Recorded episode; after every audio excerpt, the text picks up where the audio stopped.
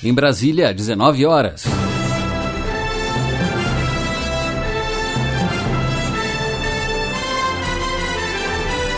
Está no ar a voz do Brasil. As notícias do governo federal que movimentaram o país no dia de hoje. Olá, boa noite. Boa noite para você que nos acompanha em todo o país. Segunda-feira, 11 de março de 2019. A Voz do Brasil começa a apresentar a nova estação do Brasil na Antártica. Nossa equipe está a caminho do continente gelado para conhecer os detalhes do novo espaço. Luana Karen. O local serve de apoio para pesquisadores brasileiros que estudam o clima e meio ambiente. Daqui a pouco eu volto com mais informações. E em videoconferência com ministros que estão na Antártica para conhecer a estação, o presidente Jair Bolsonaro afirma compromisso do governo em investir na ciência. Nós pretendemos fazer o máximo pela ciência, pela, pela tecnologia, pela, pela inovação. E você também vai ouvir na Voz do Brasil. Novas regras aumentam acesso a financiamento para o Minha Casa Minha Vida. Márcia Fernandes. As regras beneficiam as famílias que têm a renda mais baixa e moram em cidades pequenas, com até 50 mil habitantes. Pesquisa da Anatel mostra que brasileiro está mais satisfeito com os serviços de telefonia. Mas para a agência ainda é preciso melhorar em pontos como atendimento ao cliente. Gabriela Noronha. E para melhorar esse cenário, a Anatel lançou um prêmio que vai certificar as operadoras que apresentarem inovações no serviço de atendimento ao cliente. Hoje na apresentação, Alessandra Bastos e Nazi Brum. E para assistir a gente ao vivo na internet, basta acessar www.voz.gov.br. Ter uma casa é o sonho de muita gente. E na maioria das vezes, tornar esse sonho realidade depende de um financiamento no banco. A Caixa Econômica Federal acaba de lançar novas regras para crédito imobiliário em programas financiados com recursos do FGTS, como Minha Casa Minha Vida. Quem vive em cidades pequenas vai ter mais facilidade para comprar a casa própria. As novas condições para crédito imobiliário da Caixa Econômica Federal valem para programas de financiamento, como Minha Casa Minha Vida. As regras beneficiam as famílias que têm a renda mais baixa e moram em cidades pequenas, com até 50 mil habitantes. Com as novas condições, fica mais fácil pegar o financiamento para comprar imóveis um pouco mais caros e pagar todas as parcelas em dia e sem dor de cabeça. O presidente da Caixa Econômica Federal, Pedro Guimarães, explica que a mudança ocorre para se adequar aos valores dos imóveis, que mudam segundo a região do país. Ele acredita que a nova regra deve facilitar o pagamento das parcelas. Algumas dessas faixas, 1,5 e 2, você acabou tendo um comprometimento de renda na qual as famílias não conseguiam depois pagar. Não muda nenhuma dinâmica profunda do programa. O que acontece é um ajuste para uma realidade aonde você tem melhoras em termos de eficiência. Nas cidades de até 50 mil habitantes, vai ser possível financiar imóveis de até 130 mil reais nas regiões Norte e Nordeste. E em estados com imóveis mais caros, como o Distrito Federal, Rio de Janeiro e São Paulo, o teto subiu para 145 mil reais. O banco também aumentou o valor do subsídio para financiamentos da faixa 2 em cidades com até 20 mil habitantes. O subsídio passou para R$ 11.600 para quem tem renda familiar bruta de até R$ 1.800. Reportagem Márcia Fernandes. Celular, telefone fixo, internet em casa, TV por assinatura. Os brasileiros estão mais satisfeitos com os serviços oferecidos pelas operadoras de telecomunicações. Mas para a Anatel ainda tem muito a ser melhorado, principalmente quando se fala em atendimento ao cliente. Ele está no nosso dia a dia, está nas mãos para falar com os filhos, não sai do ouvido para aquela conversa com o chefe ou com amigos. O celular faz parte da vida do brasileiro que está cada vez mais conectado. Para a corretora de imóveis Malu Bernardes, o celular é indispensável. Precisa, a gente tem que recorrer à tecnologia justamente para ganhar tempo, para poder fechar os negócios, para facilitar a vida. E os brasileiros estão mais satisfeitos com os serviços oferecidos pelas empresas de telefonia. É o que mostra uma pesquisa anual da Agência Nacional de Telecomunicações. A telefonia móvel pós-paga foi o serviço melhor avaliado. Em uma escala de 0 a 10, ficou em 7,32. Também melhoraram os índices de satisfação do serviço móvel pré-pago, telefonia fixa e TV por assinatura. A pior nota é do serviço de banda larga fixa, 6,43. E mesmo com uma maior satisfação, tem consumidor que espera mais dos serviços oferecidos, como o taxista de Brasília, Francisco de Assis. Está bem melhor, mas ainda tem muito a desejar. Tem horas que você não consegue fazer uma ligação. Eu acho que tem alguma coisa a melhorar para deixar o cliente simplesmente satisfeito. E a Anatel concorda com o Francisco. Para o presidente da agência, Leonardo de Moraes, ainda há muito a ser melhorado, principalmente no quesito atendimento ao cliente, que recebe as avaliações mais críticas dos consumidores. Há muito a ser melhorado, né? E, sobretudo, eh, nos aspectos atinentes a atendimento e a capacidade de resolução eh, das demandas. Então, aqui o recado eh, do consumidor é muito claro né, os consumidores demandam resolutividade. E para melhorar esse cenário, a Anatel lançou um prêmio que vai certificar as operadoras que apresentarem inovações no serviço de atendimento ao cliente, como explica o presidente da Anatel. A ideia é reconhecer iniciativas que promovam um impacto positivo sobre as relações de consumo, notadamente aquelas atinentes a, ao atendimento ao consumidor. O edital do prêmio a ser publicado prevê a participação de qualquer prestadora interessada. Uma comissão com representantes da Anatel e de outras entidades será responsável pela avaliação dos concorrentes. Os premiados serão anunciados em novembro de 2019. Reportagem Gabriela Noronha. E se você quiser fazer uma reclamação sobre qualquer serviço de telefonia, pode entrar em contato com a Anatel. Os detalhes no Pra Você Cidadão de hoje. Para você, cidadão. Se você registrou uma queixa na sua operadora e não obteve resposta, ou a resposta que te deram foi inadequada, você pode acionar a Anatel, a Agência Nacional de Telecomunicações. Antes de tudo, é necessário ter em mãos o número de protocolo fornecido pela operadora. Você pode ligar para a Anatel pelo número 1331 ou ainda 1332 para deficientes auditivos, ou entrar em contato também por meio do aplicativo Anatel Consumidor, que você pode baixar de graça no seu smartphone ou tablet.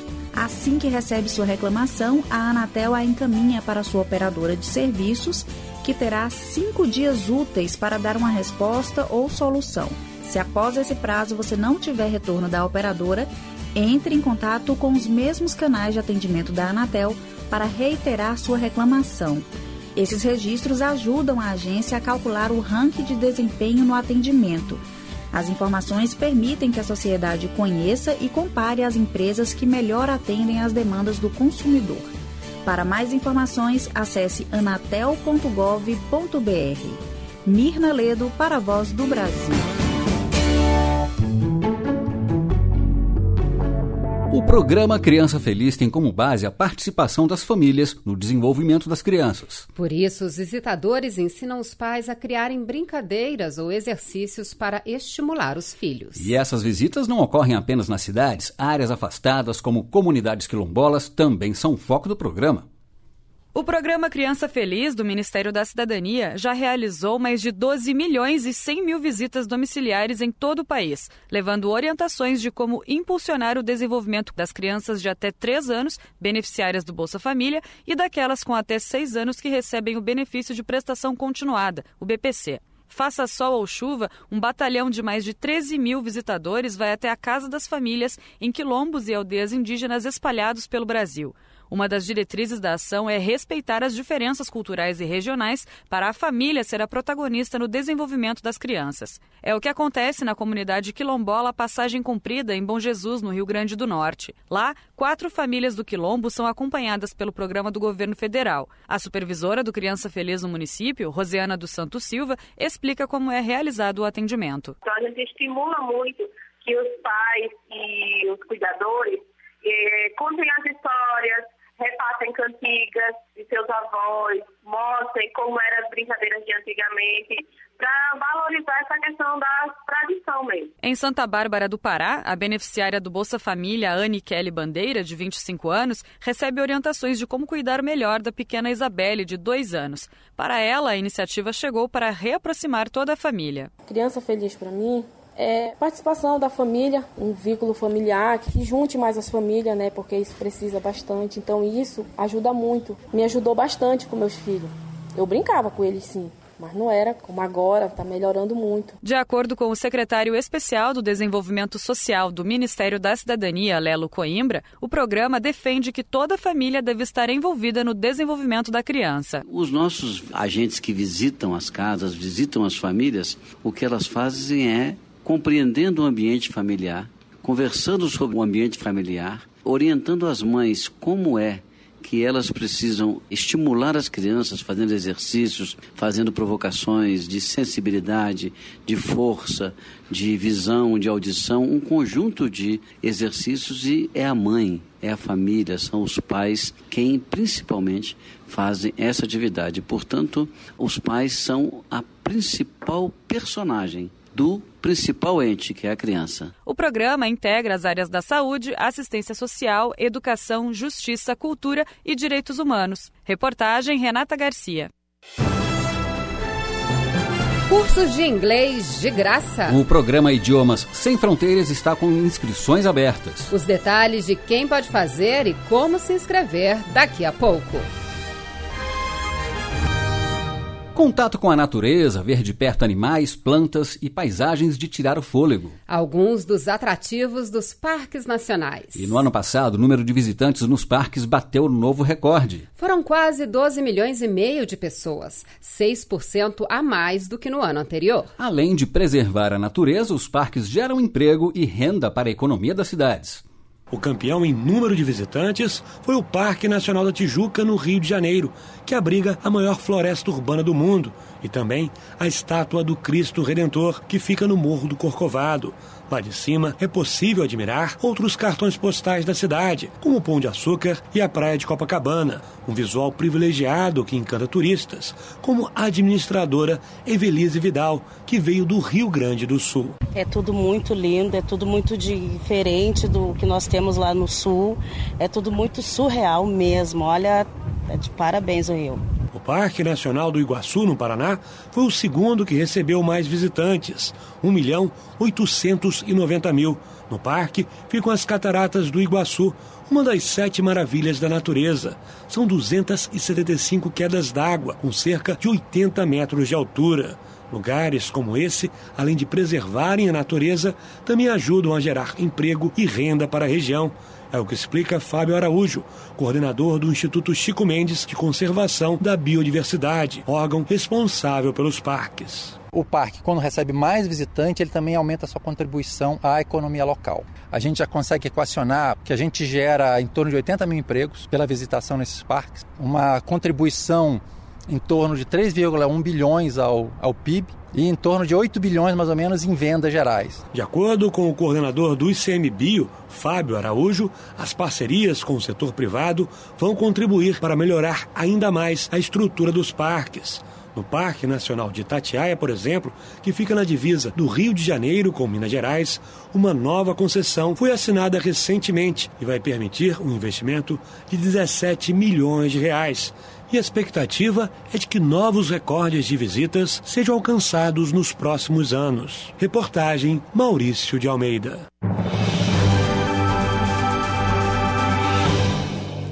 Termina nesta quinta-feira, dia 14, o prazo para brasileiros e estrangeiros se inscreverem em aulas do programa Idiomas Sem Fronteiras. São mais de 15 mil vagas para formação em inglês e mil vagas de português para estrangeiros, todas presenciais. Podem fazer as aulas estudantes, professores e técnicos de instituições de ensino superior cadastradas no programa. E uma novidade dessa vez: também podem se inscrever professores de idiomas da rede pública e da educação básica. Além de passar por etapas de aprovação num mestrado ou doutorado, o estudante também precisa ter conhecimento em língua estrangeira, já que muitos dos textos científicos durante a formação são em outras línguas e muitas vezes o estudante precisa apresentar sua tese em outra língua além do português. A busca pelo aperfeiçoamento fez com que a doutoranda em psicologia Ana Cláudia Machado se inscrevesse no curso de inglês por meio do programa Idiomas Sem Fronteiras do Ministério da Educação. Já é a segunda vez que ela faz o curso e vai agora ampliar para as aulas de francês. Com o tempo, nós precisamos treinar novamente para readquirir fluência, né, para não ficar muito tempo sem entrar em contato com a língua e, e perder né, o estudo que a gente fez no passado. Para o estudante de doutorado em tecnologia ambiental Osmar Coelho, só saber o inglês não basta. É preciso aperfeiçoar a formação. Você saber o inglês não basta, assim, você tem que avançar na argumentação. Então esse curso dá para o acadêmico é, uma ferramenta fundamental, que é ele saber defender as suas ideias, saber colocar seus argumentos, saber ouvir contra-argumentos, saber responder aos contra-argumentos em inglês, porque é isso que acontece nos programas internacionais, nos congressos. A diferença entre a oferta de outras línguas estrangeiras, como inglês ou espanhol, é que o curso de língua portuguesa é voltado para que o estrangeiro possa se integrar à universidade com mais facilidade facilidade. É o que explica o coordenador geral de assuntos internacionais da educação superior do MEC, Noraí Rocco. Melhor adaptação, poder se comunicar, se adaptar inclusive com a instituição para a qual ele está inserido. E nós temos vários programas com estrangeiros né, que vêm e às vezes não têm essa oportunidade de, de tomar um curso de português previamente até porque ainda não temos uma oferta de português como língua estrangeira bastante abrangente é, mundialmente, digamos. E não são só professores, estudantes e servidores de universidades federais que podem se inscrever. O curso será aberto a partir desta edição a professores de idiomas da educação básica da rede pública de ensino. O prazo de inscrição se encerra no dia 14 de março.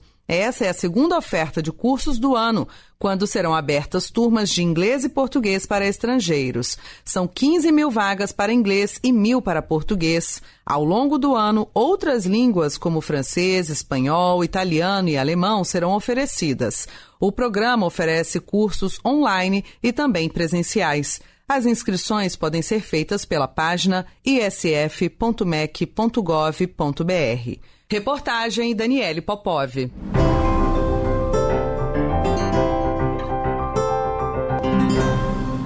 Nós demos aqui na Voz do Brasil, na semana passada, que a Estação do Brasil na Antártica foi reconstruída depois de um incêndio em 2012. Muitos pesquisadores brasileiros utilizam o local como ponto de apoio para conhecer mais sobre o clima e o meio ambiente antártico. A nossa equipe está viajando para lá.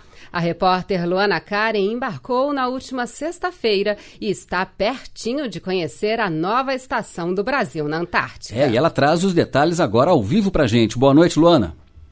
Boa noite, Nádia, Alessandra, e boa noite aos ouvintes da Voz do Brasil. Bom, antes de falar sobre a nossa viagem, hoje o presidente Jair Bolsonaro falou por videoconferência com ministros brasileiros que já estão na estação conhecendo a nova estrutura.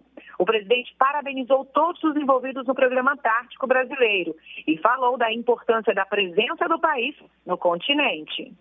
Nós pretendemos né, fazer o máximo pela ciência, pela, pela tecnologia, pela inovação então, parabéns a todos vocês, parabéns a essa equipe nossa que está visitando aí essa região, a maior reserva de água doce, eu acho que está lá. É uma área próximo do tamanho do Brasil, riquezas minerais incalculáveis né? e uma biodiversidade completamente é, diferente. Estão na Antártica os ministros Onix Lorenzoni, da Casa Civil, Wagner Rosário, da Controladoria Geral da União, Ricardo Salles, do Meio Ambiente. Também participaram da videoconferência os ministros Bento Albuquerque, de Minas e Energia, e Marcos Pontes, da Ciência, Tecnologia, Inovações e Comunicações, que estão em Houston, nos Estados Unidos. Agora, Luana, você ainda não chegou na estação, né? Neste momento você está aonde? Ainda não, Alessandra. A, a gente está em Punta Arenas, no Chile, um dos principais pontos de saída para quem vai para a Antártica. Já está fazendo um friozinho por aqui, em torno de 12 graus Celsius. A cidade fica a cerca de 1.200 quilômetros da ilha Rei Jorge, onde está a estação brasileira na Antártica. É a mesma distância, por exemplo, de Brasília para o Rio de Janeiro. Como vocês estão acompanhando, chegar até o continente mais gelado e menos explorado pelo ser humano não é uma tarefa fácil. A viagem começou na sexta-feira. Embarcamos no Rio de Janeiro, passamos por Pelotas, no Rio Grande do Sul, e então viemos para cá, a última parada antes de chegar na Antártica. E, e, Luana, esses deslocamentos estão sendo feitos pela aeronave da FAB? É isso mesmo, Nave. Nossos deslocamentos estão sendo feitos no Hércules C-130, a única aeronave da Força Aérea Brasileira que consegue pousar na pista estreita e gelada e com as condições meteorológicas da Antártica. Atualmente existem oito aviões Hércules em uso no país. Entre as missões do Hércules está o apoio ao Programa Antártico Brasileiro. Na cabine de comando, quem guiou o avião até Pelotas foi a capitã Joyce Souza, a primeira e única mulher da Força Aérea Brasileira a pilotar o Hércules. Depois de oito anos nessa função, ela me de pilotar na Antártica. A Antártica ela oferece algumas condições climáticas que por vezes dificultam a nossa operação, né? Ventos fortes, restrições de visibilidade, restrições de, de teto com relação às nuvens que normalmente estão baixas ali, mas com a utilização dessa aeronave a gente consegue realizar toda a operação dentro dos níveis de segurança também necessários. Luana, uma curiosidade: dá para chegar de avião até onde? Alessandra, a aeronave vai pousar numa base aérea chilena na ilha Rei Jorge, na Antártica. De lá seguimos de navio até onde fica a estação brasileira. Vamos chegar no final do verão no continente. Mas no, no inverno, os equipamentos e mantimentos necessários para a sobrevivência da equipe precisam ser lançados por avião. Como explica o suboficial Freire, um dos militares que participa da missão de arremessar produtos no continente gelado. Devido a essa possibilidade da formação de gelo, aí entra a Força Aérea fazendo esse lançamento dessa carga. Existe toda uma preparação né, de paraquedas e tudo para poder lançar na base aérea brasileira. As portas são todas abertas, existe local, tempo, tudo calculado. Impressionante, hein, Luana? Agora conta mais pra gente sobre a programação de vocês. Você fica no Chile até quando?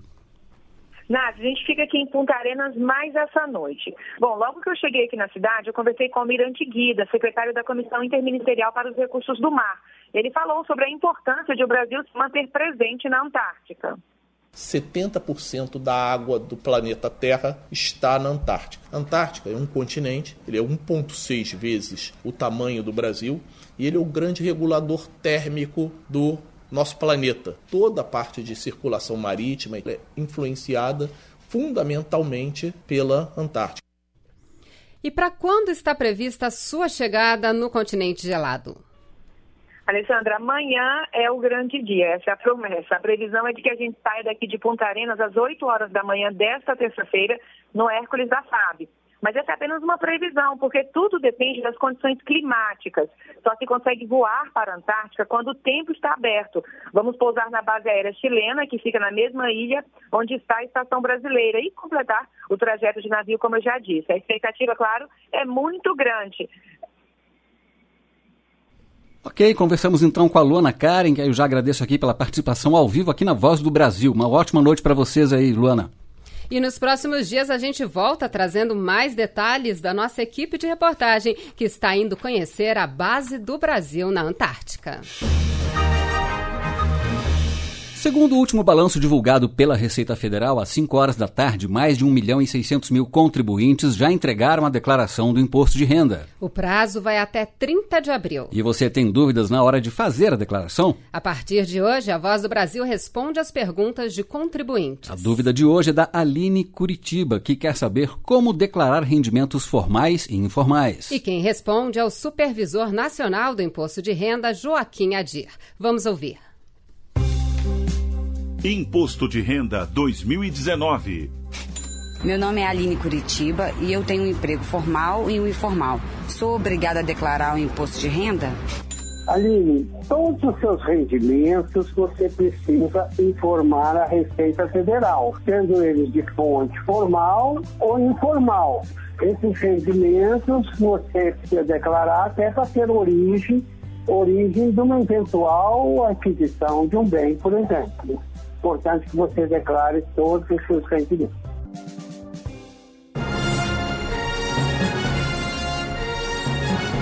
E essas foram as notícias do governo federal. Uma realização da Secretaria Especial de Comunicação Social da Presidência da República. Com produção da Empresa Brasil de Comunicação. Fique agora com as notícias do Poder Judiciário e do Congresso Nacional. Uma boa noite. Boa noite para você e até amanhã.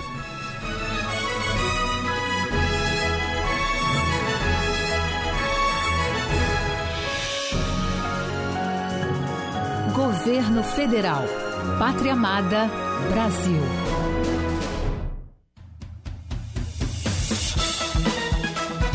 Você vai ouvir agora notícias do Poder Judiciário.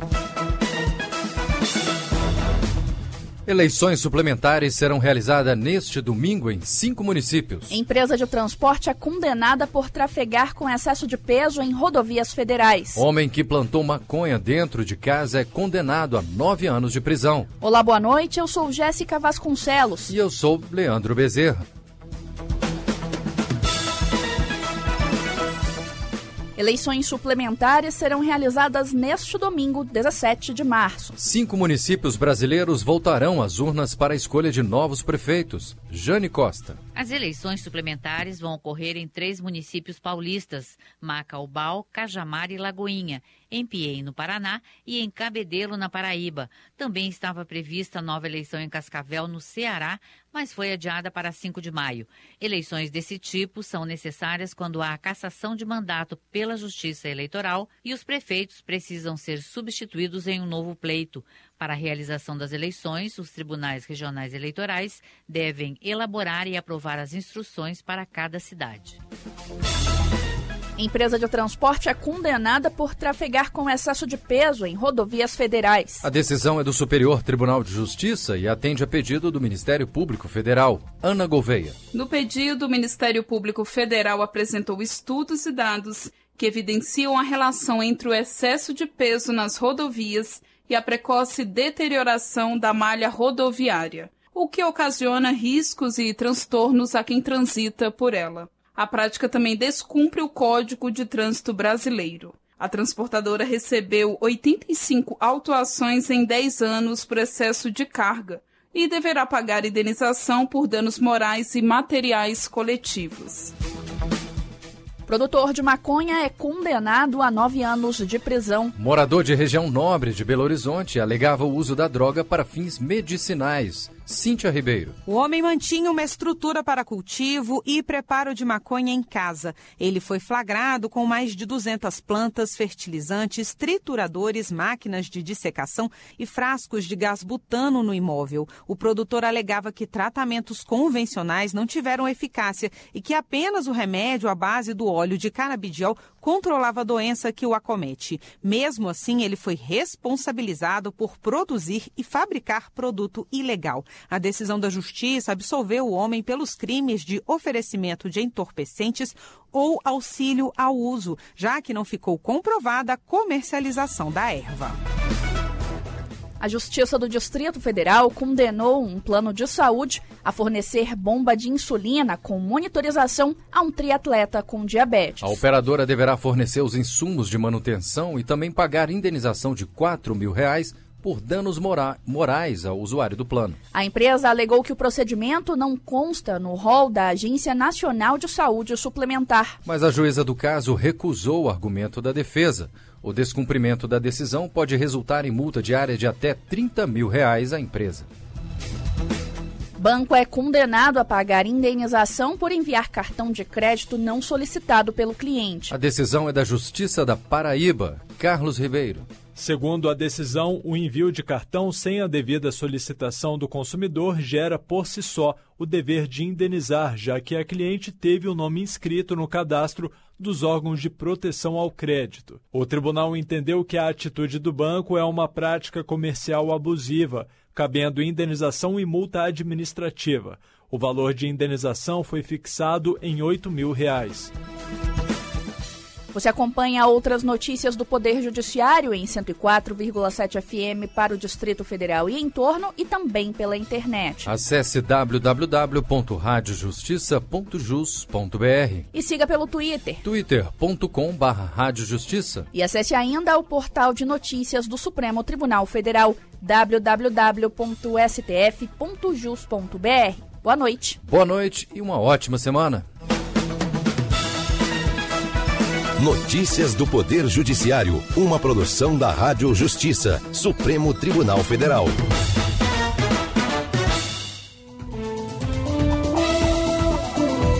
Está no ar, o Jornal do Senado.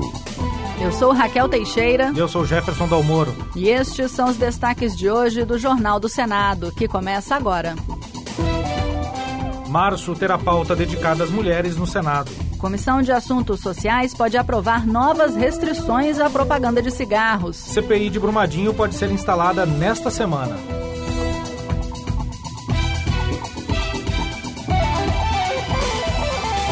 Boa noite. Boa noite. CPI de Brumadinho do Senado poderá ser instalada nesta semana. E o presidente Davi Alcolumbre deu prazo para deputados definirem se querem a comissão mista. Repórter Érica Christian. Diante da possibilidade de três CPIs de Brumadinho, uma no Senado, uma na Câmara e outra mista, o presidente do Senado, Davi Alcolumbre, do Democratas do Amapá, tentou articular o funcionamento de uma CPI com a participação de deputados e senadores. Mas, diante da falta de acordo com a Câmara, ele anunciou que a dos senadores será instalada nesta semana. Eu estava tentando conciliar com os deputados que assinaram três CPIs, uma da Câmara, uma mista e os senadores assinaram uma do Senado. Eu tentei por 20 dias conciliar a questão da instalação da CPI de Brumadinho. Na reunião de líderes ficou determinado que até dia 11 os líderes indicarão os membros e na semana de 11 a 15 nós faremos a instalação. A CPI de Brumadinho do Senado contará com a participação de 11 senadores titulares e sete suplentes que terão seis meses para investigar o rompimento da barragem na mina Córrego do Feijão da mineradora Vale. O bloco parlamentar Resistência Democrática, formado pelo PT e pelo PROS, deverá indicar o senador petista Jean Paul Prates, do Rio Grande do Norte, para a CPI de Brumadinho. De iniciativa dos senadores do PSD Carlos Viana, de Minas Gerais, e Otto Alencar, da Bahia, a comissão parlamentar de inquérito vai investigar o rompimento de uma barragem que provocou a morte de mais de 300 pessoas. Otto Alencar lembrou que o pedido da CPI foi entregue há um mês. Eu já provoquei o presidente do Senado, o Davi Alcolumbre, para que ele pudesse solicitar dos líderes as indicações dos nomes que vão compor a CPI. Foi lida aqui no Senado e, como tal, lida, terá que ser instalada, senão será uma coisa que vai demonstrar uma falta de determinação por parte do comando aqui do Senado e a não instalação da CPI. A Comissão de Direitos Humanos debateu as mudanças propostas na reforma da Previdência para a aposentadoria rural. O aumento da idade mínima e a exigência de contribuição direta foram alguns dos pontos da reforma mais criticados na audiência. Repórter Marcela Diniz. Na audiência da Comissão de Direitos Humanos sobre reforma da Previdência e aposentadoria rural, o presidente do colegiado, senador Paulo Paim, do PT Gaúcho, relatou a rotina de uma família de pequenos produtores de leite no Rio Grande do Sul mais do que nunca percebi o que, que é a vida no campo, o que, que é a vida de um trabalhador, de uma trabalhadora rural, seja empregado, seja pequeno, médio, proprietário. Os participantes do debate criticaram vários pontos da reforma da Previdência que atingem os trabalhadores rurais, entre eles a elevação da idade mínima de 55 para 60 anos para mulheres, o aumento de 15 anos de comprovação de atividade rural para 20 anos de contribuição como requisito para aposentadoria e a exigência de contribuição mínima anual para a representante da Federação Nacional dos Trabalhadores da Agricultura Familiar, Cleonice Bach, a reforma prejudicará em especial as mulheres do campo. Tem muitas mulheres que encaminham auxílio doença já aos 45 anos, aos 55 anos, porque não tem mais condições de trabalhar. Nós não temos sábado, nós não temos domingo, nós não temos férias nem décimo terceiro, porque aqueles agricultores estão lá produzindo a nossa comida.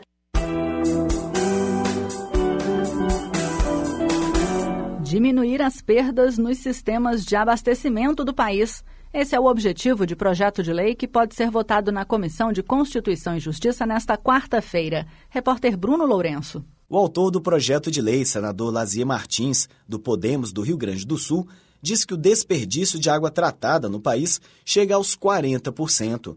Por isso, ele propõe escrever nas leis do saneamento básico e de recursos hídricos medidas que incentivem a redução do desperdício de água pelos prestadores de serviços públicos de saneamento e abastecimento hídrico. Sérgio Petecão, senador do PSD do Acre e relator da proposta na Comissão de Constituição e Justiça, destacou uma dessas obrigações. Contribui no sentido de explicitar a exigência legal para que se busque a diminuição dessa perda, inclusive por meio de aplicação de valores arrecadados na cobrança pelo uso de recurso hídrico, definido no artigo 22 da Política Nacional de Recurso Hídrico.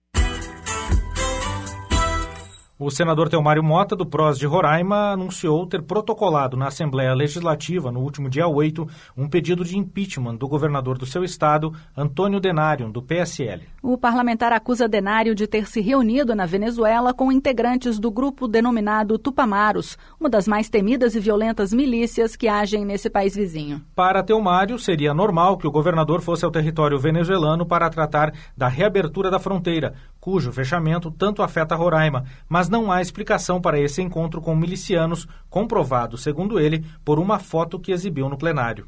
Ele fere a liturgia do cargo. Mais do que isso, ele compromete a segurança do estado de Roraima, porque não sei se ele foi trazer eles para aprender essa metodologia de guerrilha, de assassinato, ou se está trazendo para eles irem matar os venezuelanos que estão aqui, refugiados. A Comissão de Assuntos Sociais analisa nesta quarta-feira uma proposta que proíbe a propaganda e a venda de cigarros com sabor e aroma. O projeto busca proteger e reduzir o contato dos jovens com cigarros. Repórter George Cardim. A proposta em análise na Comissão de Assuntos Sociais proíbe a propaganda e a exposição dos cigarros nos pontos de venda e padroniza as embalagens. O relatório do senador Humberto Costa, do PT de Pernambuco, veda o uso de aditivos de sabor e aroma. O projeto ainda estabelece como infração de trânsito e pune com multa quem fumar em veículos com passageiros menores de 18 anos. O senador, que é médico, lembrou que o tabagismo causa diversas doenças e provoca a morte de mais de 400 pessoas por dia no país. Nós temos que ter como preocupação reduzir qualquer possibilidade de exposição das pessoas aos efeitos nocivos do consumo de cigarros. E especialmente crianças, adolescentes, aqueles que se encontram ainda no processo de formação. O senador Jorge Cajuru, do PSB, quer rever na Justiça a venda das centrais elétricas de Goiás, conhecida como CELG, para a empresa italiana Enel. Jorge Cajuru acusou o ex-governador de Goiás, Marconi Perillo, de vender a companhia por um bilhão de reais, ao mesmo tempo em que o Estado assumiu uma dívida de dois bilhões de reais. Houve, na verdade, Goiás, um conluio. Temos que resgatar esse patrimônio. Temos que reverter essa venda não podemos aceitar como pano de fundo essa balela de prestação de serviços, pois isto é obrigação, cara pálida Enel, empresa italiana. O Senado terá uma série de atividades dedicadas às mulheres no mês de março. Os eventos fazem parte das comemorações pela passagem do Dia Internacional da Mulher no último dia 8. Repórter Maurício Desante. O plenário do Senado vota neste mês uma série de projetos que beneficiam as mulheres. Além disso, estão previstas várias atividades em comemoração ao Dia Internacional da Mulher. No dia 8 de março, a fachada do Congresso Nacional ganhou a iluminação cor-de-rosa. O pedido foi feito pela senadora Rose de Freitas, do Podemos do Espírito Santo. Ela lamentou a impunidade contra os agressores, mas lembrou que hoje as mulheres batalham muito mais pelos seus direitos. Afinal, se muitos homens estão impunes, muitos outros estão condenados, pagando inclusive com base na lei e na Constituição por suas crueldades. Claro que a lei por si não vai acabar com a violência, não vai. Os eventos do Março Mulher vão se concentrar nos últimos 10 dias do mês. Estão previstas atividades como exposições, lançamento de livros e debates. O destaque é a entrega do diploma Berta Lutz no dia 26, em sessão especial no plenário do Senado. Pelo menos seis projetos da chamada pauta feminina deverão ser votados pelo plenário. O primeiro deles garantirá às mulheres o direito de prestar serviço militar. O segundo poderá tornar crime a importunação a mulheres que amamentam em público. As que se sentirem ofendidas poderão pedir uma indenização por danos morais. Ainda na temática feminina, os senadores poderão votar o ressarcimento à Previdência Social por homens condenados com base na Lei Maria da Penha e a reserva de 5% das vagas em empresas prestadoras de serviço para mulheres mulheres vítimas de violência doméstica. Com trabalhos técnicos de Eliseu Caires, o Jornal do Senado fica por aqui. Acompanhe agora as notícias da Câmara dos Deputados. Boa noite. Boa noite, até amanhã.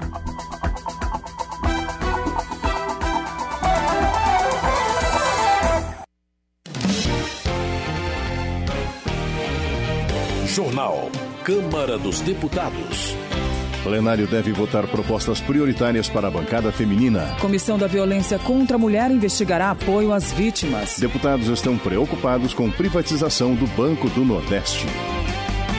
Boa noite. O presidente da Câmara dos Deputados, Rodrigo Maia, formalizou em 8 de março, Dia Internacional da Mulher, a criação de uma comissão externa para acompanhar os casos de violência doméstica e de feminicídio no país. A criação do colegiado foi proposta pela deputada Flávia Arruda, do PR do Distrito Federal, e aprovada em plenário em fevereiro. Mais informações com o Murilo Souza. Um dos objetivos da comissão será avaliar as estruturas públicas que oferecem apoio às mulheres que sofrem algum tipo de violência, como os juizados e delegacias especializadas, centros de referência, serviços de saúde e casas de abrigo. Segundo Rodrigo Maia, é importante que o Estado forneça total amparo à mulher vítima de violência. É importante que é, o Estado brasileiro possa dar to toda a garantia, o Estado como um todo, para que a mulher vítima de violência ela tenha né, é, o direito de falar, de denunciar, né, de ter acesso ao Estado e de também né, o Estado representar,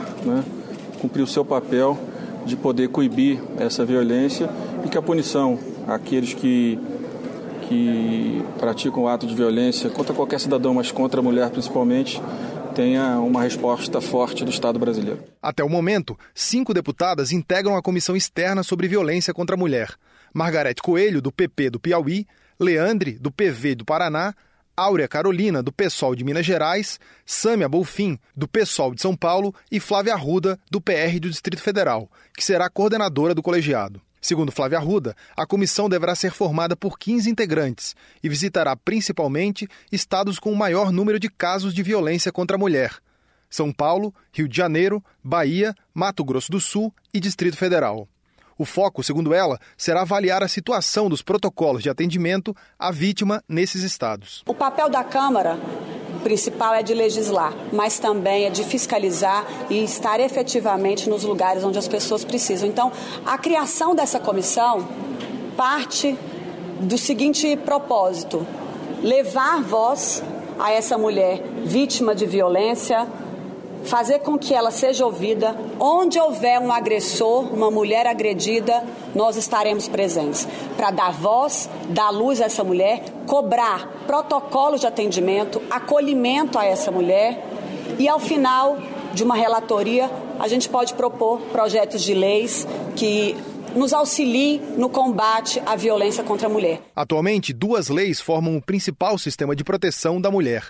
A Lei Maria da Penha, de 2006, que torna mais rigorosa a punição de agressores contra a mulher ocorridas no âmbito doméstico e familiar e a Lei do Feminicídio, aprovada em 2015, com pena de 12 a 30 anos de prisão para o crime cuja motivação seja o ódio contra a mulher. Ada Torres, coordenadora do Instituto Mulheres de Atitude, destacou o acolhimento como parte essencial do processo de combate à violência contra a mulher. Vítima de violência, ela levou duas facadas e teve uma fratura no maxilar. Dados do Poder Judiciário mostram um aumento no número de ações judiciais envolvendo casos de feminicídio e de violência contra a mulher nos últimos dois anos.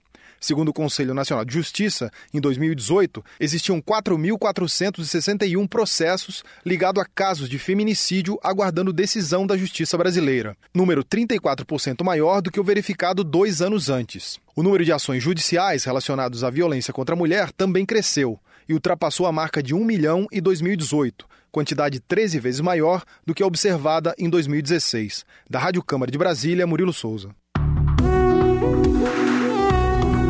Política.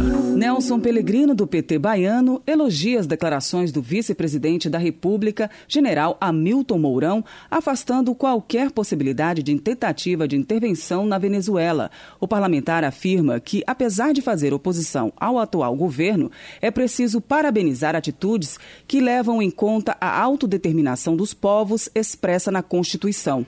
Alencar Santana Braga, do PT de São Paulo, cobra explicações do Ministério da Defesa sobre a notícia de um general de brigada ter sido enviado para cumprir missão para o Exército Norte-Americano, sem dar esclarecimentos sobre o motivo da viagem. Para Alencar Santana Braga, um general brasileiro não pode estar sob comando de uma força de outra nação. Segundo ele, isso demonstra o estado de submissão do Brasil a outros países. Beto Faro, do PT do Pará, presta solidariedade ao MST contra o que chama de tentativa do governo Bolsonaro de criminalizar os movimentos populares.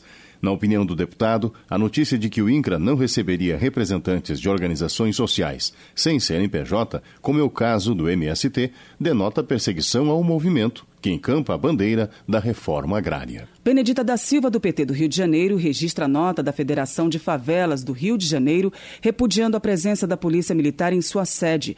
Segundo a parlamentar, no local era realizada uma plenária de resistência contra a reforma da Previdência, o pacote anticrime e o genocídio dos jovens negros nas favelas.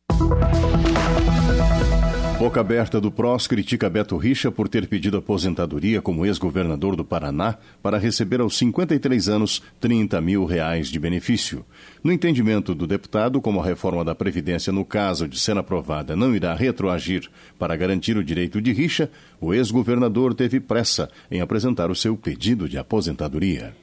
Indicado para ocupar o cargo de vice-líder do governo na Câmara, Coronel Armando, do PSL de Santa Catarina, agradece o presidente Jair Bolsonaro pela confiança. O deputado ressalta que conhece o presidente da República desde a época da Academia Militar das Agulhas Negras e que fará de tudo para defender os projetos do governo que visam mudar o Brasil.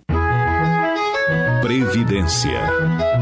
Para Simplício Araújo, do Solidariedade do Maranhão, um dos grandes desafios desta legislatura será debater a reforma da Previdência, eliminando possíveis injustiças com os mais pobres. Na opinião do congressista, os brasileiros aguardam uma resposta positiva da Câmara em relação ao tema. Ele defende que os interesses do povo fiquem à frente dos interesses do mercado. Projeto de Rui Falcão, do PT de São Paulo, quer garantir salários iguais para homens, mulheres, negros e brancos que exercem a mesma função. O parlamentar informa que no Brasil a diferença no salário entre homens e mulheres chega a 30%. E entre negros e brancos, o diferencial é ainda maior. Homenagem. Bibo Nunes, do PSL do Rio Grande do Sul, registra os 25 anos do Plano Real, que, segundo ele, revolucionou e alavancou a economia do Brasil. Na época do seu lançamento, o parlamentar destaca que o PT foi contra, mas depois usufruiu em seu governo de todo o sucesso do plano. Mauro Benevides Filho, do PDT, parabeniza o jornalista Pádua Lopes, que tomou posse em fevereiro na Academia Cearense de Letras. Além de diretor-geral do Diário do Nordeste, Pádua Lopes é advogado e já foi membro do Tribunal Regional Eleitoral do Ceará. Meio Ambiente. Rogério Correia, do PT Mineiro, apresentou em plenário um recipiente com um pouco da lama que vazou da barragem do córrego do Feijão, em Brumadinho. Ele cobra a instalação urgente de uma CPI mista para apurar as responsabilidades do crime ocorrido na cidade mineira. Segundo o deputado, o Congresso Nacional precisa dar uma resposta à sociedade. Flávio Nogueira, do PDT do Piauí, critica o governo federal por permitir aos afetados pelo rompimento da barragem em Brumadinho, Minas Gerais, que saquem o FGTS. O deputado argumenta que o gesto tenta diminuir a responsabilidade da Vale, fazendo com que o trabalhador saque o que acumulou ao longo da vida em uma poupança necessária para a aposentadoria. Agricultura. Jorge Sola, do PT baiano, ressalta protesto realizado em Brasília no final de fevereiro contra a extinção do Conselho Nacional de Segurança Alimentar e Nutricional, o CONSEA. A ação foi determinada pelo presidente Jair Bolsonaro por meio de medida provisória que será analisada pelo Congresso. Para o congressista, o fim do CONSEA trará retrocessos para a agricultura familiar. Cássio Andrade, do PSB, destaca que o Pará é o maior produtor de cacau do país. Ele parabeniza os produtores paraenses pelos números alcançados e lembra que a venda do produto gera para o Estado renda anual de quase um bilhão de reais, além de gerar mais de 300 mil empregos. Desenvolvimento Regional. Será reinstalada no Congresso a Frente Parlamentar Mista em Defesa dos Municípios Brasileiros. Herculano Passos, do MDB de São Paulo, espera que o colegiado fique atento ao projeto de lei do Senado, que amplia a participação do cidadão no acompanhamento da execução orçamentária e financeira de obras. A matéria, segundo Herculano Passos, é relevante, mas pode criar mais uma despesa para os municípios que terão que implantar os equipamentos necessários para a população conseguir ter acesso aos dados. Fortaleza tem a segunda maior concentração de cabos submarinos de fibra óptica no mundo. De acordo com Leônidas Cristino, do PDT do Ceará, os cabos conectam o Brasil às Américas, à Europa e à África, de onde alcançam também o continente asiático. Leônidas Cristino destaca que, com ações estratégicas, o Ceará favorece a concentração de novos negócios no campo da inovação. Além disso, ele relata que o Estado está se transformando em um importante centro de oportunidades, inclusive com a presença de grandes empresas internacionais. José Rocha, do PR, participou da celebração do aniversário de criação dos municípios baianos de Belo Campo, que completou 57 anos, e Caraíbas, que fez 30 anos. O deputado ainda lembra que outros três municípios do estado comemoraram mais um ano de emancipação política. Feira da Mata, que também chegou aos 30 anos, e Tanque Novo e São Gabriel, com 34 anos. Quem também comemora os 34 anos de emancipação política das cidades de Várzea da Roça e Tanque Novo é Daniel Almeida, do PCdoB da Bahia. O parlamentar parabeniza a população e as duas administrações municipais pelo trabalho realizado em prol do desenvolvimento local. Charles Fernandes, do PSD, informa que a Bahia possui 762 mil agricultores familiares, o maior número do Brasil. O parlamentar também parabeniza três municípios que festejaram emancipação política. São eles Iuiú, Guajeru e Tanque Novo, todos com pouco mais de 30 anos de fundação. Leonardo Monteiro, do PT de Minas Gerais, registra a visita ao Congresso Nacional dos vereadores de Belo Oriente em busca de mais recursos para melhorar as condições de vida da população do município. Atila Lira, do PSB do Piauí, demonstra preocupação com a possibilidade de privatização do Banco do Nordeste, que poderia ser incorporado pelo BNDES. Ele avalia que todos os parlamentares da região norte precisam trabalhar para mostrar a importância do banco, não apenas para o desenvolvimento da região, mas também para as empresas. Segundo Paulão do PT de Alagoas, a privatização do Banco do Nordeste pretendida pelo governo federal trará consequências maléficas para a região.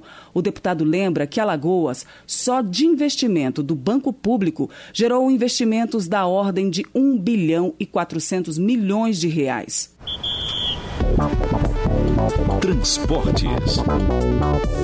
Eduardo Braide, do PMN, faz um apelo ao ministro da Infraestrutura Tarcísio Freitas para que visite o Maranhão e vistorie a BR-135, como tem feito em rodovias de outros estados. Segundo Eduardo Braide, é urgente concluir a duplicação nos trechos entre Estiva e Entroncamento e nos municípios de Miranda do Norte e São Mateus. Ele chama atenção ainda para a situação da BR-222 e da BR 3316. Vermelho do PSD do Paraná critica o Departamento Nacional de Infraestrutura de Transporte por ainda não ter se manifestado sobre a decisão da nona vara civil de Brasília, que determinou ao órgão que apresente a metodologia para garantir o reequilíbrio econômico-financeiro dos contratos de obras rodoviárias do país. De acordo com Vermelho, o aumento constante do preço do material betuminoso tem acarretado atrasos nas obras rodoviárias. Ele lembra que os estados dependem dessa metodologia de preços para a execução das obras. Giovanni Cherini, do PR do Rio Grande do Sul, condena a resolução do Denatran que institui um novo modelo de placas para os automóveis brasileiros no padrão do Mercosul. Na opinião do deputado, um dos inconvenientes é retirar o nome dos municípios das placas, registrando apenas o nome do país. Coronel Tadeu, do PSL de São Paulo, pede apoio ao plenário para aprovação do novo Código Brasileiro de Aeronáutica. O congressista argumenta que o novo conjunto de normas traz mudanças importantes ao retirar entraves burocráticos que impedem o setor aeronáutico de crescer. Educação. José Ricardo, do PT, defende a criação de mais uma universidade federal no Amazonas. O parlamentar, que já encaminhou pedido nesse sentido ao governo federal, argumenta que a população na região cresceu muito e que a extensão territorial do Estado justifica a instalação de uma nova instituição de ensino superior. Júlio César Ribeiro, do PRB do Distrito Federal, relata que o ministro da Educação, Ricardo Vélez, não está atendendo às reivindicações dos parlamentares. O deputado conta que não consegue marcar uma audiência para discutir o problema da falta de livros nas escolas. Ele destaca que só em Brasília faltam 15 mil livros nas instituições públicas de ensino. Saúde. Alexandre Padilha, do PT de São Paulo, avalia que existe no governo Bolsonaro uma indústria de registro de agrotóxicos. Segundo ele, foram feitos mais de 60 registros em um mês, incluindo produtos banidos nos Estados Unidos, na Europa e no Canadá, por terem relação com câncer. O deputado vai apresentar um projeto para assustar os registros de agrotóxicos feitos neste ano no Brasil. Capitão Alberto Neto, do PRB, lamenta a ocorrência de 160 casos da gripe H1N1 no Amazonas, com mais de 20 mortes confirmadas. Ele considera que a falta de vacinas contra a doença é um descaso das autoridades e pede ao Ministério da Saúde que priorize o Estado diante do surto do vírus H1N1. Votação. Como já é tradição na Câmara, parte da pauta do plenário no mês de março, quando se comemora o Dia Internacional da Mulher, terá projetos selecionados pela bancada feminina. Podem ser votadas propostas que prevêem a criminalização do assédio moral no trabalho, a suspensão do porte de arma para agressores de mulheres e a exigência de perícia em processo de alienação parental. Dini Moraes traz mais detalhes. Esta semana, a pauta de votação do plenário da Câmara traz projetos destacados como prioritários pela bancada feminina. Uma das propostas quer transformar em crime, que pode ser punido com detenção de até dois anos, o assédio moral no trabalho. A ideia não é consensual, tanto que está há 18 anos sendo analisada na Câmara. Entre os que já disseram que vão votar contra o projeto está a deputada Carla Zambelli, do PSL paulista. Ela diz que o texto é subjetivo. Eu venho do mercado de trabalho, né, de, de empresas de consultoria. É muito comum que as empresas de consultoria pressionem os seus, os seus funcionários, inclusive os mais novos, que é para eles crescerem com essa pressão. É natural do mercado de, de trabalho. Fora do Brasil, dentro do Brasil, se a gente começa a tratar qualquer tipo de pressão como crime, a gente vai inflexibilizar, né, vai tornar muito inflexível a relação de trabalho e pode gerar uma crise no Brasil uma crise de excesso de processos. Mas os defensores do projeto, como o deputado Luiz Flávio Gomes, do PSB de São Paulo, dizem que não é a pressão que será criminalizada, mas condutas mais ofensivas. O que ocorre é uma humilhação um constrangimento, um desprezo, menosprezo, subestimar uma pessoa, desrespeitar. E tudo isso é feito no âmbito do trabalho, seja o serviço público, seja o serviço privado. Se a conduta é reiterada, ou seja, duas vezes ou mais, é isso que caracteriza o assédio moral no trabalho. Entre os projetos prioritários para as deputadas que podem ser votados estão o que suspende o porte e a posse de armas para agressores de mulheres, o que coíbe as denúncias falsas de abuso sexual e alienação parental em casos que envolvem guarda de crianças e adolescentes e o que proíbe mulheres grávidas ou que estejam amamentando de trabalharem em locais insalubres. A ideia de colocar os projetos da bancada feminina na pauta de votação do plenário marca a passagem do Dia Internacional da Mulher, celebrado em 8 de março. Da Rádio Câmara de Brasília, Dini Moraes. Termina aqui o Jornal Câmara dos Deputados, com trabalhos técnicos de Everson Urani e locução de Val Monteiro e Paulo Otaran. Grato pela sua audiência. Boa noite. Ouça agora as notícias do Tribunal de Contas da União. A Voz do Brasil está de volta amanhã. Boa noite. Minuto do TCU. O Tribunal de Contas da União oferece cursos gratuitos e à distância para servidores públicos e cidadãos de todo o país.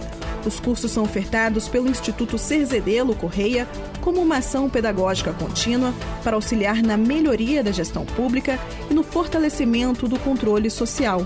Para participar, basta ter acesso à internet por meio de um computador, telefone celular ou tablet.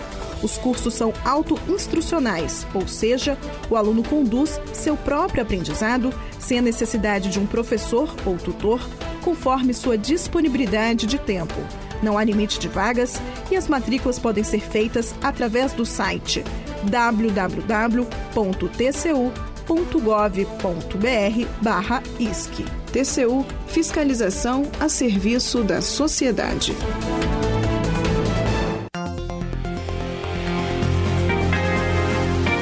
Você ouviu a voz do Brasil. Boa noite.